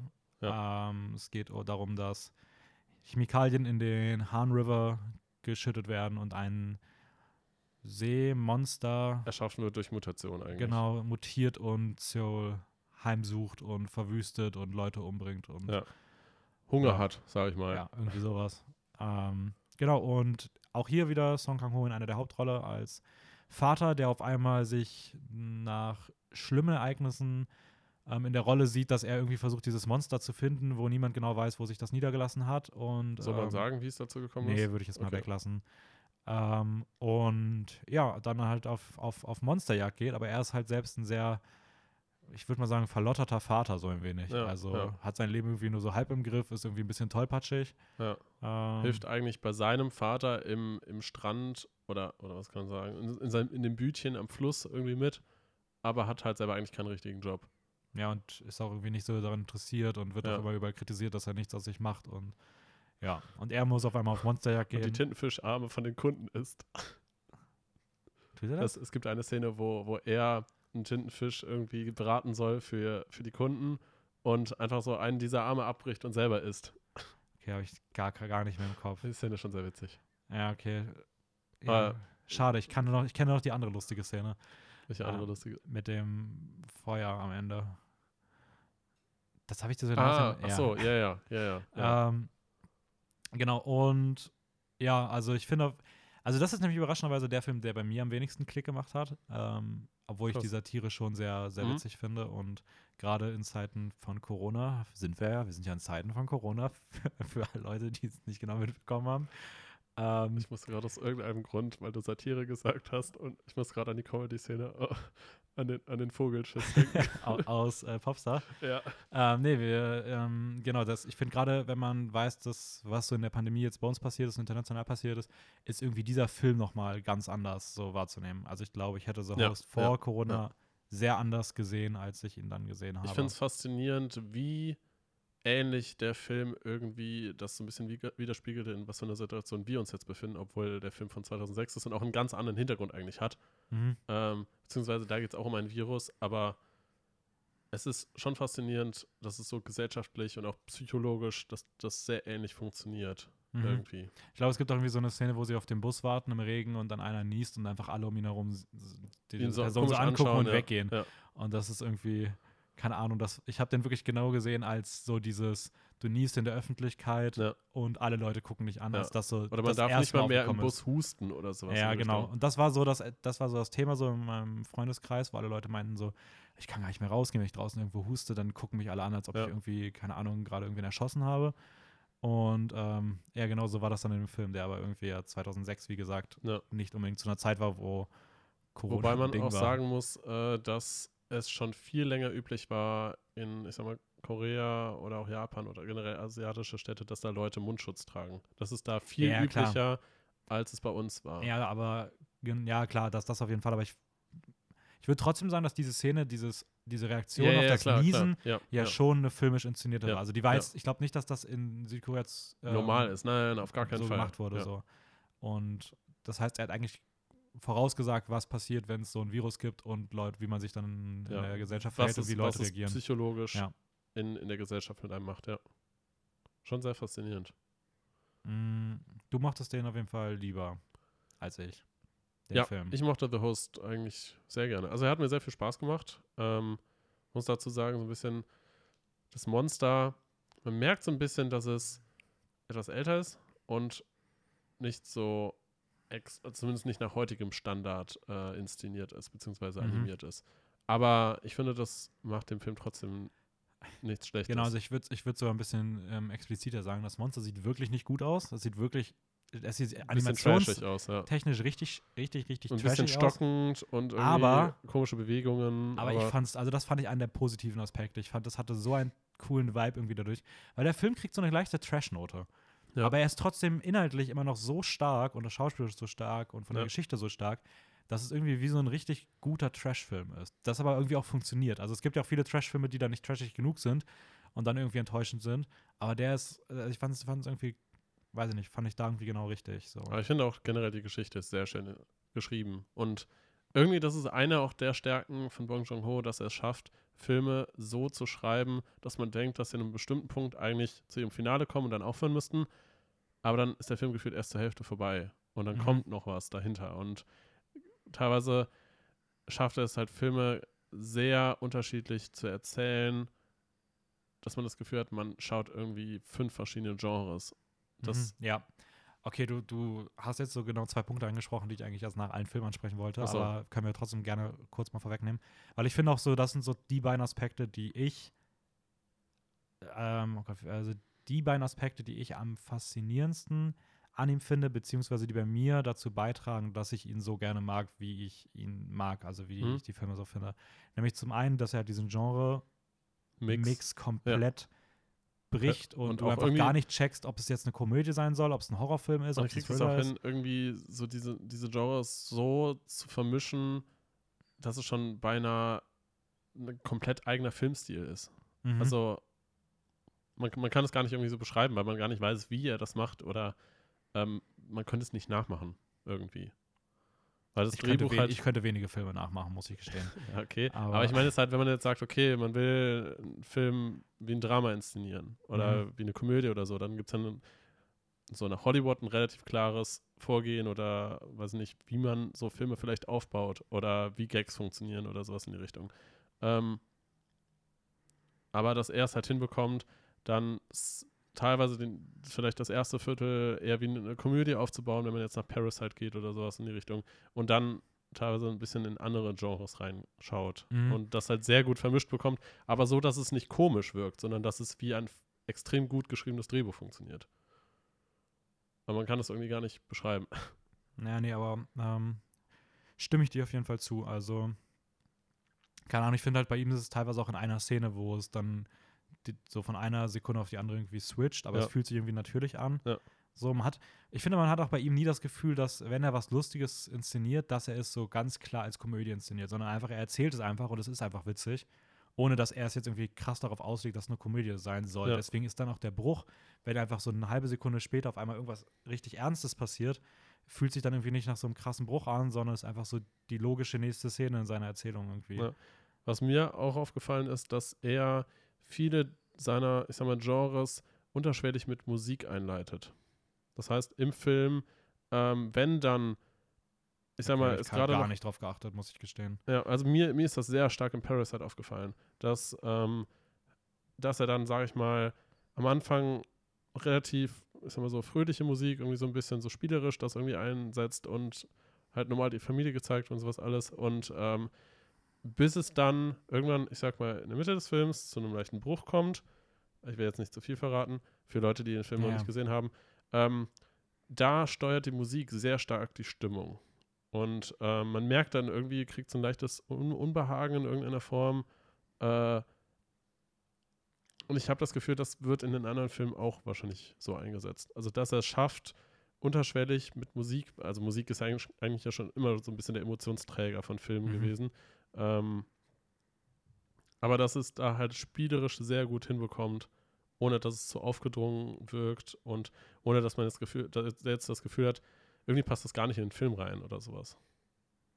Aber das muss man dann halt nochmal Ja. genau analysieren, wie das in Film genau funktioniert, wann die Musik einsetzt und auch was davor passiert und wie es dann so flüssig Ja, ins du ja, nächste mal- Genre hättest du ja mal machen können, wenn du ja schon das vierte Ja. Film schaust. Also, ähm, nee, aber ja, ja, klar, also Musik, wie du schon gesagt hast, eh Emotionsträger. Ähm, aber ist mir ist nie so bewusst aufgefallen, aber jetzt, wo du es gesagt hast, bei Parasite, ja, auf jeden Fall, da geht ja auch so eine Montage dem Ganzen Ja, voraus. ja. Ähm, aber ich wüsste jetzt nicht, ob das bei seinen anderen Filmen unbedingt auch so ist, aber Ja, muss man sich mal anschauen. aber ich ja. glaube halt schon, dass er seine Filme auch sehr emotionsgesteuert inszeniert. So. Ähm, genau, das zweite, was du, um jetzt wieder mal zurückzukommen, das zweite, Mhm. was du, was du ja gesagt hattest, ist, dass die Enden immer noch mal so einen Schritt weiter gehen. Ja. Und das ist halt auch so was, was ich sehr unterschreiben würde und das ich auch sehr gut finde, weil, keine Ahnung, ich mag es halt irgendwie, wenn Filme anders sind, als ich es kenne, so. Und wenn Mhm. ich irgendwie das Gefühl habe, dass ich schaue irgendwas und weiß ich nicht, es gibt mir irgendwas Neues so oder es ist irgendwie es geht über die Grenze hinaus, die ich irgendwie äh, von anderen Filmen kenne und so weiter und so fort. Und ich habe irgendwie das Gefühl, ich gehe irgendwo hin, wo ich es noch, was ich noch nicht weiß, wie es ausgeht. Ähm, und in Hollywood, so ein Film endet an Hol in Hollywood immer an der gleichen Stelle. So, du weißt irgendwann, ah, okay, es wird jetzt wahrscheinlich so und so zu Ende gehen und da ist vorbei. Ja. Und bei Bong Joon-ho, ich würde sogar fast sagen, generell bei so dem südkoreanischen, beziehungsweise vielleicht sogar generell dem asiatischen Kino. Ich kenne aus den anderen jetzt nicht so viel, aber ich weiß, dass es bei ähm, ein paar japanischen Filmen, auch bei Animes teilweise, also bei den Ghibli-Filmen oder bei ähm, selbst bei, ja, wohl bei The Raid. Hm, nee, aber es ist auf jeden Fall generell so ein Film, was eher aus der ähm, asiatischen Filmkultur kommt, dass die Filme am Ende nochmal so weitergehen und halt da, wo in Hollywood das Ende ist, irgendwie nochmal ein Twist kommt und dann kommt eigentlich erst so das Finale langsam. ja. Und da ändert sich auch nochmal sehr viel. Die ganze Stimmung kann auch nochmal komplett kippen. Ähm, und das finde ich irgendwie sehr cool, weil ich dann so im Kino, im besten Fall im Kino sitze Ja. und irgendwie so komplett überfordert bin. Weil ich weiß noch, bei Parasite gab es irgendwie so eine Phase, wo André irgendwie, nach, also ein Kumpel von uns, ähm, nach dem Film so zu mir meinte, dass ich irgendwie so zehn Minuten mit offenem Mund im Kino gesessen habe. ähm, und das hatte ich vorher noch nicht. Also, Ja. Ich muss auch sagen, das war bei mir bei Parasite auch am krassesten. Aber bei mir war das hauptsächlich eigentlich, als, als dann irgendwie Musik anging und dann äh, die, die Credits irgendwie kamen. Und ich war dann auch nur so, was, was ist gerade passiert? ja, wir waren, wir waren alle drei recht sprachlos. Ja, sehr geflasht. Ähm, aber ja, das ist halt irgendwie so das Ergebnis davon, wie der Film halt so aufgebaut ist. Aber Parasite Ja. ist da halt auch ein sehr krasses Beispiel von. Weil Parasite hat so einen Hype losgetreten. Ja. Keine Ahnung, ob der Hype 100% in dem Umfang, wie er war, auch gerecht war oder ob der Film irgendwie auch, keine Ahnung, zur richtigen Zeit irgendwie einfach nur rauskam und irgendwie einen Zeitgeist getroffen hat von, Ja, wir feiern irgendwas ab, was wir in Hollywood nicht unbedingt immer sehen, so und dann ist das so, alle lieben diesen Film aus Südkorea und äh, praisen den so ein bisschen als Geheimtipp, der Ja. super schnell kein Geheimtipp mehr war, der lief hier sechs Monate im Kino. ja. Ähm, aber ja, Wir haben ihn ja auch mehrmals gesehen sogar. ja, ich habe ihn viermal, glaube ich, jetzt gesehen mittlerweile. Dreimal davon im Kino. Ich glaube, heute war mein sechstes Mal schon. What the fuck? Okay, das ist, das ist einfach krass. Ähm, Ja, aber ich sag mal so, wir haben ihn dann. Sechsmal in anderthalb Jahren, das habe ich mein. Ich habe Filme schon teilweise am gleichen Tag zweimal geschaut. Aber sechs Filme, also den gleichen Film sechsmal anderthalb Jahren zu schauen, habe selbst ich noch nicht geschafft. Mit Das keinem. Ding ist, das Ding ist, wir haben, wir haben den ja zum ersten Mal zusammen im Kino gesehen Ja. und dann nochmal im Kino mit nochmal anderen Freunden. Ja, Dann habe ich ihn nochmal im Kino mit Lara gesehen. ja. Äh, ich habe ihn mit Kumpels in Holland gesehen, weil ich ihn denen unbedingt zeigen wollte.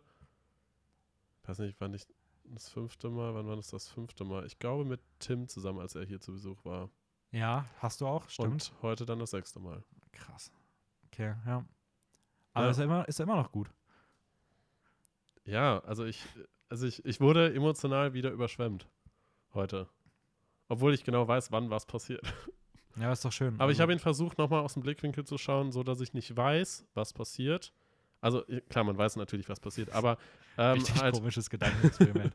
ja, ich kenne ihn, habe ihn fünfmal schon gesehen, aber, oh mein aber Gott, jetzt versuche ich in so ein Setting zu kommen, dass ich nicht weiß, was passiert. Nein, ich meine, ich habe ihn versucht, so in der chronologischen Reihenfolge, so wie es passiert, halt zu schauen und wie überrascht man vielleicht wäre, wenn das jetzt passiert. Also im Sinne von, ich weiß natürlich, Es Egal. klingt ganz, ganz Egal, komisch, egal, aber egal. es ist schön, dass du da auch einen eigenen Stil gefunden ich habe einen hast. eigenen Ansatz, Filme zu schauen. Mhm. Ähm, also ich muss auch sagen, ich werde dich danach nochmal fragen, weil das habe ich jetzt irgendwie auch nicht verstanden, aber ich glaube, wir verlaufen uns jetzt. Ähm, Was hast du noch für typische, so vielleicht Ideen oder Themen, finde ich, die, die bei Bong Joon-ho vielleicht so in Filmen aufgegriffen werden? Weil ich habe mir da so ein paar Sachen aufgeschrieben. Also über einiges haben wir schon geredet. Ja, Ähm, genau, wir müssen auch, wir müssen eigentlich auch gar nicht unbedingt alle Filme so chronologisch irgendwie Nein, nein, das, durchgehen. meine ich, das meine ich gar nicht. Ähm, deswegen, also, was ich mir noch auf jeden Fall aufgeschrieben habe, ist, dass, was ich auch bei ihm total faszinierend finde, ist, dass er irgendwie, also, ich, Ich habe meine Flasche umgetreten. Ups. ähm, das habe ich gerade wieder rausgebracht, ähm, dass ich finde, wenn man seine Filme schaut, dann hat man das Gefühl, dass er sehr, sehr inhaltliche Kritik an, gerade an Südkorea irgendwie so, so macht. So, also, dass er halt irgendwie die südkoreanische Gesellschaft ähm, oder auch das, das System dahinter kritisiert und so weiter. Mhm. Und ich muss gestehen, ich habe jetzt persönlich keinen Bezug zu Südkorea. Ich kenne mich jetzt da nicht aus. Ich habe keine Ahnung, also ich kenne jetzt nicht viel über das Land oder sowas. Ich war da auch noch nicht. Also wir kriegen ja aktuell eigentlich nur so einen Eindruck davon, von dem, wie wir die Filme schauen. Genau, also, aber er es ja in Filmen ja, genau. Und, und trotzdem, zum einen finde find ich, er vermittelt irgendwie die Kritik, die er hat, vermittelt er sehr gut. Aber was ich viel, viel spannender finde, irgendwie wirkt es wahnsinnig universell. Also ich habe das Gefühl, ich könnte das so auf mein eigenes Leben, auf das Umfeld so von uns hier oben wandeln. Ja. Auch wenn es vielleicht so gar nicht irgendwie bei uns irgendwie ein Thema wäre, aber irgendwas kann man aus seinem Film auch immer für sich selbst mit rausziehen. Sei es irgendwie die Klassengesellschaft, wie es in Parasite kritisiert wird, aber das ist ja, Umweltverschmutzung ist ja Host. fast überall auf der Welt irgendwie anwendbar. Also sagen wir soziale Nee. Ungerechtigkeit. Ja, aber ich finde, es gibt auch, keine Ahnung, ich, wenn ich jetzt das zum Beispiel vergleiche mit keine, Ahnung, I'm No Longer Here, ist ein mexikanischer Film, der auch ähm, so ein bisschen zeigt äh, Immigranten, also ein Immigrant, der nach Amerika kommt, äh, dort eher zur Armengesellschaft gehört, sich nicht einlebt und sowas. Ähm, ich mag den Film auch wahnsinnig gerne, aber es fühlt sich für mich nicht so universell an, wie es. Also ich habe irgendwie das Gefühl, okay, ich gucke jetzt auch wirklich was über ein anderes Land so. Also ich, klar, ich könnte jetzt auch sagen, natürlich, die Themen sprechen irgendwie auch. Ich kann natürlich die, diese Themen so, Flüchtlinge und so weiter, natürlich auch auf Europa, auf Deutschland etc. Ähm, legen und sagen, okay, da sind Parallelen und sowas. Mhm. Aber ich habe nicht das Gefühl, dass ich angesprochen werde, sondern dass ich das für mich so rausziehe, aber dass eigentlich es ein Film ist, der dort die Leute ansprechen soll, die dort auch wirklich betroffen sind. So, und ich finde irgendwie, bei Parasite beispielsweise spricht es zwar auch irgendwie die Leute dort an, aber ich finde, es spricht auch wirklich aktiv genauso die Leute irgendwie, also oder mich zumindest an. Was irgendwie komisch klingt, aber irgendwie habe ich das Gefühl, dass der Film auch mehr für. Wahrscheinlich universeller geschrieben. Ist. Ja, aber irgendwie auch super spezifisch. Ja, also klar, es ist natürlich eine sehr spezielle oder spezifische Geschichte. Ähm, aber ich finde gerade, was er erzählt, auch so von, von Familie, wie Familie miteinander umgeht, was Geld machen kann, ähm, wenn man Geld hat oder auch kein Geld hat, äh, wie man miteinander umgeht. So, das finde ich ist auch sehr universell anwendbar auf andere Gesellschafts-, nicht andere, andere Gesellschaftsformen, aber auf andere Gesellschaften in anderen Ländern. Ähm, das sind halt sehr mhm. allgemeine Dinge, die, ich sag mal, uns betreffen. Also ob man jetzt Geld hat oder weniger Geld hat oder wie man vielleicht in der Familie zueinander steht oder sowas in die Richtung. Ja. Ja, nee, Weil es ja auch, ich also, sag ja. mal, in Anführungsstrichen typische Familien sind von Mutter, Vater und beide haben eine Tochter und einen Sohn als Kinder. Also das tr trifft ja generell auf die meisten Familien irgendwie. Mhm. Ähm, ich weiß, du bist ein Einzelkind, das meine, das meine ich jetzt nicht. Ja. Aber, aber Mir trifft auf alle zu. Einzelkinder, Einzelkinder sind Abfall. Das ist auch wirklich die Botschaft von dem Film. Bong Joon-ho sagt ganz klar hier, ich komme aus einer Familie mit Professoren und, und vielen Geschwistern und Einzelkinder sind Abfall. Genau das will er, will er zeigen in seinem Film. Ja. Ich meinte damit, dass, dass Familien, egal ob sie einen Jungen oder ein Mädchen haben, dass da beide angesprochen ja, werden. Hauptsache es sind zwei. Das ist ganz wichtig. Hauptsache, ja. egal ob es zwei Jungen sind oder zwei Mädchen, aber Hauptsache es sind zwei. Ähm, nein, aber nee, stimmt schon. Ähm, Genau, dann ähm, können wir ganz kurz zumindest mal ganz fix über Mother reden, weil auch ein Film, den du, glaube okay. ich, deutlich lieber mochtest als, als ich. Ja. Bei mir gilt aber natürlich trotzdem, ich, selbst die Filme, über die ich sage, ich habe die irgendwie nicht den Zugang zu gefunden. Ich finde die immer noch alle super. Mhm. Auch Mother finde ich, ist ein herausragender Film. Ähm, aber das ist vielleicht der so mein Äquivalent zu deinem Memories of Murder, der mich so ein bisschen emotional kalt gelassen hat, obwohl okay. ich weiß, dass der Film so wahnsinnig gut ist. Ich habe mich einfach sehr schwer, also es geht um ähm, ganz kurz mal, es geht um einen, einen, einen, einen Jungen und seine Mutter. Äh, der Junge ist geistig etwas zurückgeblieben, ja. kann man, glaube ich, so sagen. Ja. Ist das die. Geistig behindert, kann man. Ja, ja. oder? Ja, ähm, ich weiß nicht, wie man, wie man ihn am besten beschreiben kann. Er ist bei mir schon ein bisschen her. Ich weiß noch nicht genau, was er da hatte. Aber seine Mutter kümmert sich auf jeden Fall sehr, sehr viel um ihn, äh, pflegt ihn, bemuttert ihn in eigentlich jedem ja. Belang und ähm, er wird irgendwann von der Polizei verhaftet und sie ist dann auf einem Justiztrip, bei dem sie irgendwie ihren Sohn aus der Polizeigewalt wieder befreien möchte. Was dahinter steckt, will ich jetzt gar nicht alles sagen und sowas. Das muss man wieder erleben, weil der Film ist auch sehr, nicht twistreich, aber auf jeden Fall sehr unerwartbar, wo es hingeht. Ja. Kann man sagen, dass er zumindest angeschuldigt wird für ein ja, Verbrechen? Ja. Also, dass ein, eine, äh, eine. Ach so, du willst wirklich das Verbrechen sagen? Ja. Nee, ich hätte einfach nur gesagt, er wird verbrechen. Gesagt, okay. Nee, hätte ich nicht gesagt. Also, sonst hätte ich es ja gesagt. Also. okay. ähm, okay. Und also, er wird von der Polizei gefangen genommen und eines Verbrechens beschuldigt. Genau. Und seine Mutter will ihm helfen und ihn wieder rausholen und beweisen, dass er unschuldig ist, letztendlich. Sehr schön nochmal, ja. ja. Genau. Ähm, und. Aber was man dazu sagen muss, sorry, dass ich ganz kurz unterbreche, die Geschichte wird hauptsächlich aus der Sicht der Mutter erzählt. Und das finde genau, ich ja. persönlich sehr faszinierend. Ja. Deswegen heißt der Film auch ja, Mother. Finde ich auch. Mein Problem war in dem Film irgendwie, dass ich super lange mich schwer damit getan habe, wie ich wen sympathisch finden soll. Mhm. Weil irgendwie der Film guckt auf die Mutter und guckt darauf, wie sie dazu steht und man hat irgendwie das Gefühl, okay, der, der Junge ist irgendwie ungerechtfertigt da drin, aber dieses Verhältnis zwischen ihr und ihrem Sohn ist ganz, ganz komisch. Ja. Also es hat fast schon so inzestiöse Züge, die einfach sehr unangenehm sind zum Zuschauen, wo man einfach so denkt, so, okay, wenn er unschuldig ist, echt schade, aber ist auch echt vielleicht nicht, vielleicht ist es besser für ihn, wenn er mal von seiner Mom wegkommt. Ähm, und ich weiß nicht, also ja, das hat bei mir irgendwie sehr lange nicht Klick gemacht. Okay. Also, ich wollte gerade was dazu sagen, aber das passt, das wäre jetzt richtig komisch, wenn ich das jetzt ausspreche, nachdem du dieses Inzestiöse angesprochen hast. Was ich sagen wollte, genau das finde ich nämlich so faszinierend oder beeindruckend am Film. Ja, aber eigentlich, das meinte ich ja zu dem davor. Also Mhm. dieses, dass man nicht genau weiß, mit wem man sympathisieren soll und dass die Figuren sehr ähm, vielleicht unterschiedliche oder auch mh, dass die Motive der einzelnen Personen vielleicht nicht so ganz greifbar sind oder dass man nicht genau weiß, wie man sie einordnen kann, ob sie jetzt böse oder gut sind und dass viel aus der, aus der Sicht der Mutter erzählt wird ähm, und man nicht genau weiß, ob man mit ihr sympathisieren soll oder nicht. Das, das fand ich halt super faszinierend. Und nicht das mit dem. Ja, ja, nein, verstehe ich schon. Ähm, ja, aber wie gesagt, ich mochte den Film auch. Ähm, ich persönlich fand gerade äh, Kim Ye-ja super. Das ist die, die die Mutter spielt. Ah, Ähm, die ist in Südkorea auch, glaube ich, recht bekannt. Ja, Ähm, und da ich dachte, okay, also ich finde, sie kann man auf jeden Fall auch erwähnen, weil sie auf, über alle Filme hinweg auf jeden Fall hier eine der besten schauspielerischen Leistungen ähm, ja. zeigt. Genau, dann ähm, kommen die beiden internationalen Produktionen, die ihm dann auch so ein bisschen den Weg nach, ja, nach Amerika geebnet haben. Äh, Ja. Erst Snowpiercer, ähm, ein Film über äh, Captain America, der in einem Zug festsitzt. Äh, Chris Evans ist ein ist Everett und Everett ist, ist, ist genau, also ganz kurz, ist ein Zug, die die Erde hatte Probleme und man hat sich entschieden, einfach irgendwelche Chemikalien oben an der Ozonschicht zu zünden, nenne ich es mal. Und überraschenderweise ist es ein bisschen schief gegangen. Äh, die Erde ist in eine Eiszeit gestürzt. Nahezu alle Menschen sind gestorben, alles Leben ist ausgestorben. Und es gibt lediglich einen Zug, der noch um die, um die Erde fährt, ähm, der die gesamte Gesellschaft, die noch lebt, beinhaltet. Die Reichen sind vorne, die Armen sind hinten. Der äh, Zug trennt sich in diese Waggons und du wirst nicht unbedingt, du hast nicht die Möglichkeit, weiter nach vorne zu kommen.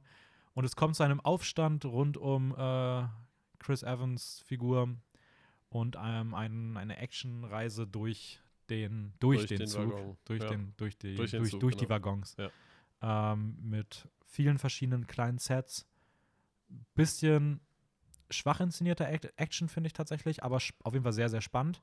ich muss sagen, aber was an Action echt cool war, war diese Waggonszene, wo sie mit den Äxten stehen. Wo es dann zwischendurch dunkel wird. Hm. Fandst du nicht so gut? Nee, finde ich nämlich tatsächlich, war mir zu zerschnitten und sowas. Okay. Also ich, Weil ich, ich sag mal so, dafür, das, was man bisher im Film gesehen hatte, fand ich gerade diese Szene war so ein Wow, okay. Also, Mhm. weil sie schon relativ brutal inszeniert ist. aber ich glaube, Snowpiercer ist ein Film, der sehr gut ankommt. Auch, Ja. Also ich glaube, den gerade auch wegen so der, der Action und sowas und auch, es ist jetzt halt, äh, wie gesagt, auch die Action, wie gesagt, finde ich, ist jetzt nicht so also nicht so außergewöhnlich inszeniert, deswegen glaube ich aber, dass da irgendwie alle was mit anfangen können.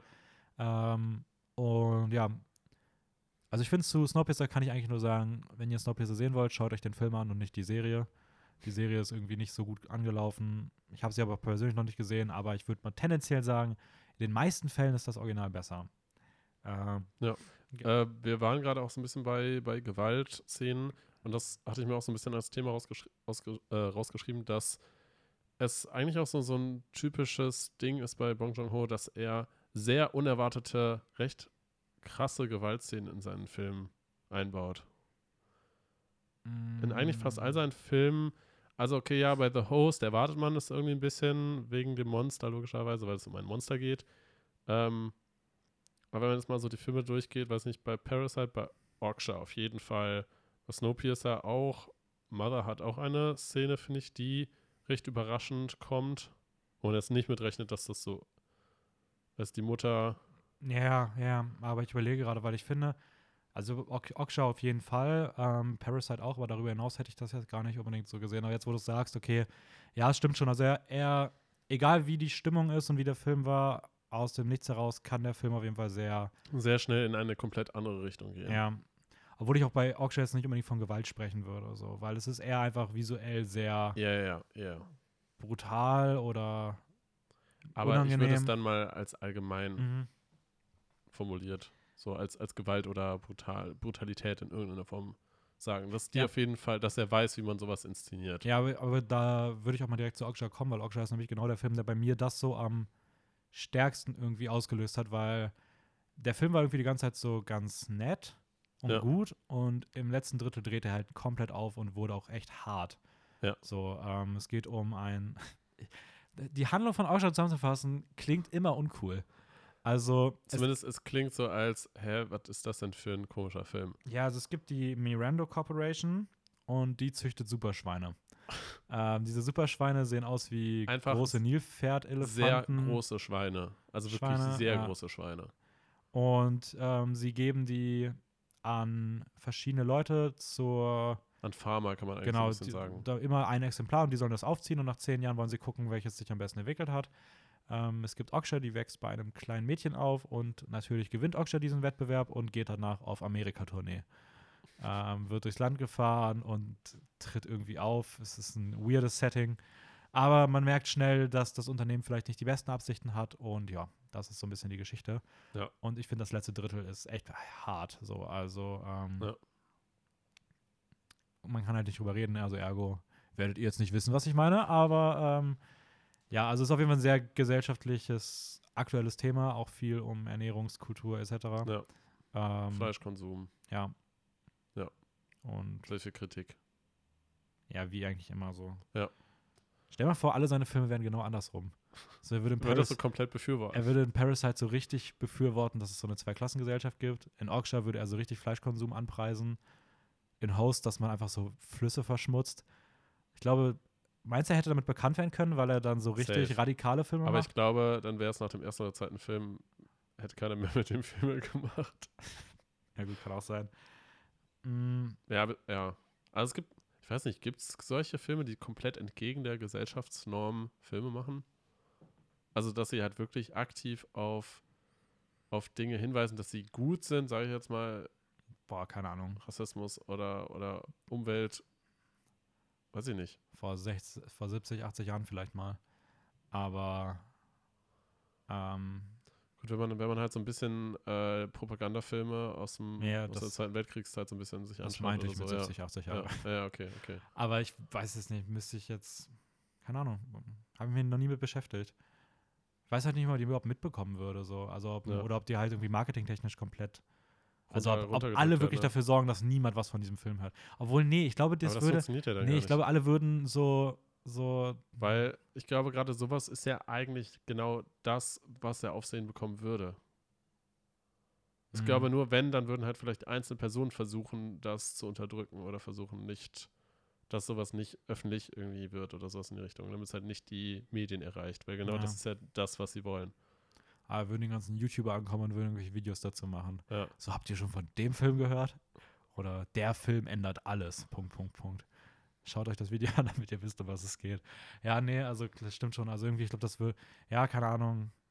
Nee, nicht, nicht wirklich vielleicht. Wahrscheinlich, weil man einfach keine, keine Leute findet, die die restlichen Positionen in der Crew und im Cast übernehmen. Ähm, ja, und dann endete halt alles 2019 mit Parasite. Für uns begann alles damit. Und ähm, Parasite ist ein super Film. Geht um Klassengesellschaft, arme Familie schmuggelt sich in die Reiche rein und es passieren Dinge.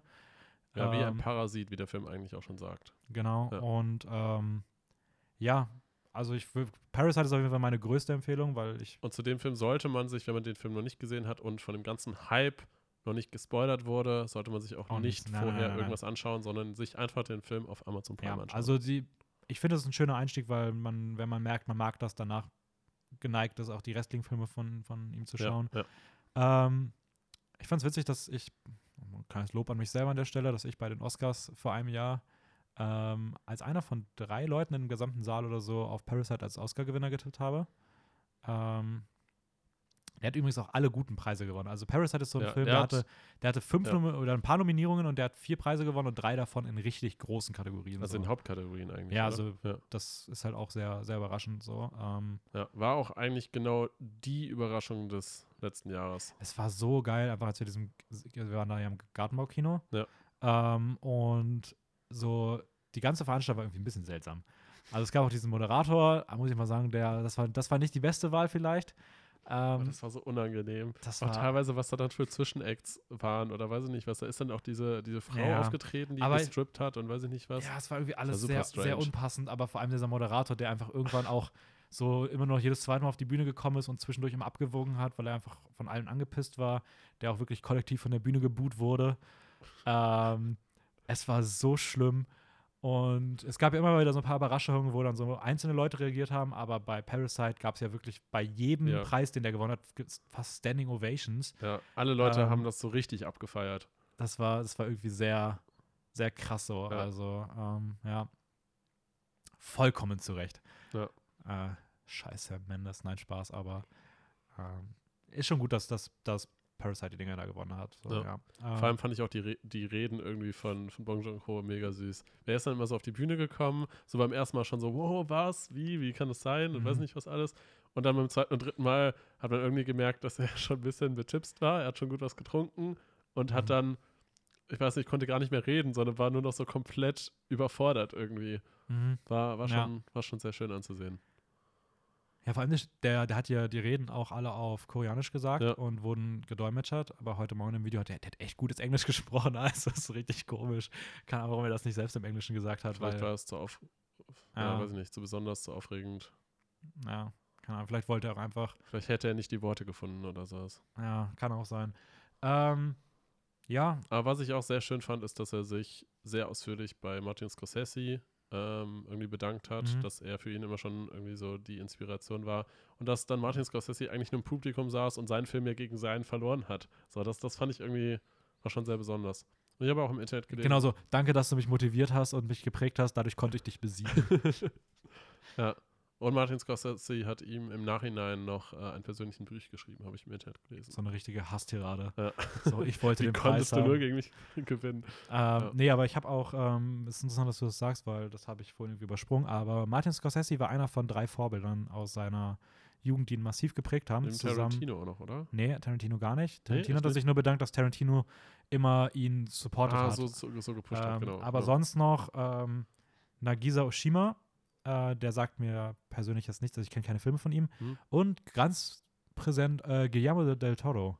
Oh. Äh, auch ein Regisseur, der, der sehr bekannt dafür ist, so Genres zu mixen, so Fantasy mhm. mit Drama und Romantik und keine Ahnung, du weißt überhaupt nicht, wann was ist und wann also auch da dieser Twist, wie ja. es auf einmal sehr spontan brutal wird, dass der Film immer noch ein Stück weitergeht. Das ist ein sehr krasses Element auch von äh, Guillermo del Toro und ähm, das finde ich also ich, ich habe noch nie über nachgedacht, aber als ich es gelesen habe, dachte ich mir nachher so, ja gut. Macht schon Sinn. Macht, ergibt Sinn und ja. sieht man auch irgendwie. Also, ähm, ja, aber halt auch Martin Scorsese. Ich glaube, über den hat er in seinem Studium irgendwie voll viel gemacht. Ja. Ähm, ja. Ja, soweit. Also ein klasse Typ. Cooler Typ. Schau dir die Filme an. Hast du, hast du noch irgendein Thema, weiß nicht, was du gerade ansprechen willst? Oder sind, mhm. wir, sind wir durch für heute? Nee, ich glaube, weiß ich nicht. Ähm, ich wüsste jetzt nichts mehr. Kann das natürlich noch künstlich in die Länge hier ziehen, aber. Ähm, ist ja auch Quatsch. Also, wir ja. haben ihn schon genug gelobt, würde ich mal sagen. Ein paar Filme durchgegangen, haben uns angeschaut, wo er herkommt. Das, äh ja, pünkt, pünktlich über den, über den Oscar-Gewinner des letzten Jahres mal ein bisschen geredet. Ähm, Stimmt, eigentlich jetzt passend vor den Oscars. Passend auch nach den Nominierungen. Ja. Ähm, ja, dann. hat es dir Spaß gemacht heute, Raphael? Ich fand's, ich fand's klasse. Es war ein, ein Ohrenschmaus. Es, äh, ja, war, war schön mit dir geredet zu haben. Das ist irgendwie auch eine komische Formulierung, oder? Ohrenschmaus? Ohrenschmaus. So. Sagt man das? Ja, ich glaube, man sagt es schon, aber es, es, klingt irgendwie komisch so, weil ich weiß nicht, Schmaus ist irgendwie so, als ob man irgendwas isst. Eigentlich, eigentlich ist das eher was Ohrenschmaus Essen, ja. ist, ist irgendwie ein weird. So, aber man stoppt sich Essen ins Ohr. Ähm, ja, ich bin raus, hat mir wie immer sehr viel Spaß gemacht. Ähm, folgt uns bei Instagram filmjoker-wien. Ähm, da kriegt ihr alles mit zu Neuheiten, auch was ja. so auf den ganzen Streamingdiensten Neues. Ähm, ihr seht ab und zu auch mal unser Gesicht. Genau, auch das, ähm, auch das, wenn ihr das sehen wollt. Ja. Wenn wir nicht, folgt uns trotzdem. Und ähm, ja, du darfst das letzte Wort haben. Ciao.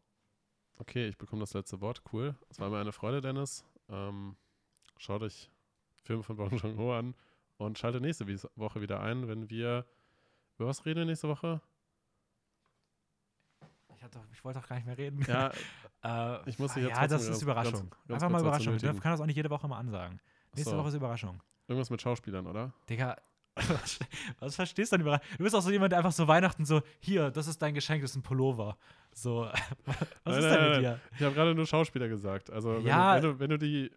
Wenn Analogie ich Überraschung mit, sage, dann meine ich, ich will das. Wenn du mit Analogie auch. Weihnachtsgeschenk was sagen willst, dann musst du halt sagen, das ist ein Kleidungsstück und nicht, das ist ein Pullover.